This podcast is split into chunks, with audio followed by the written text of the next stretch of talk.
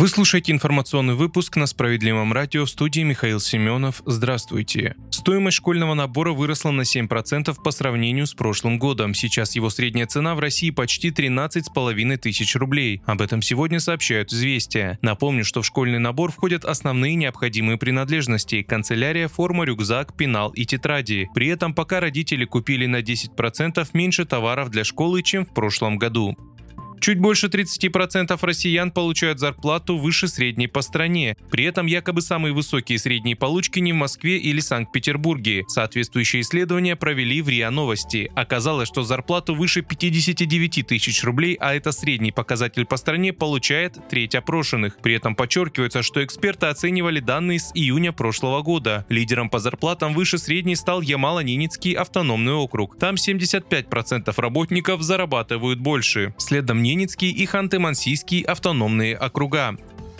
У каждого четвертого россиянина нет вообще никаких сбережений. Об этом свидетельствуют данные опроса Всероссийского центра исследования общественного мнения. Среди тех, кто все же старается заниматься накоплением, большинство выбирают рубли. Говорится в том же исследовании. 68% россиян имеют сбережения именно в национальной валюте, при этом признаются, что не теряют интерес к доллару и евро. 58% постоянно следят за курсом. Сейчас хранят деньги в иностранной валюте только 10% опрошенных.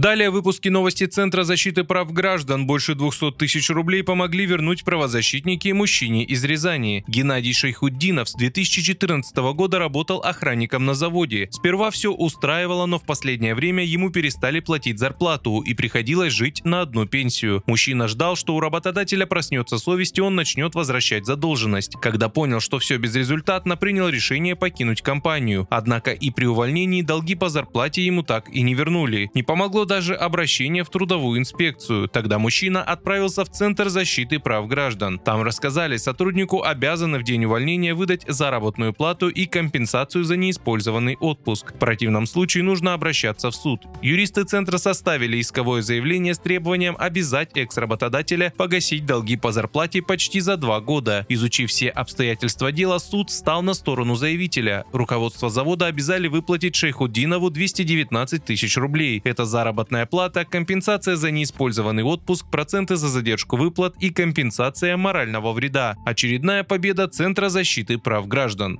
На этом пока все. Вы слушали «Справедливое радио». В студии был Михаил Семенов. До скорой встречи.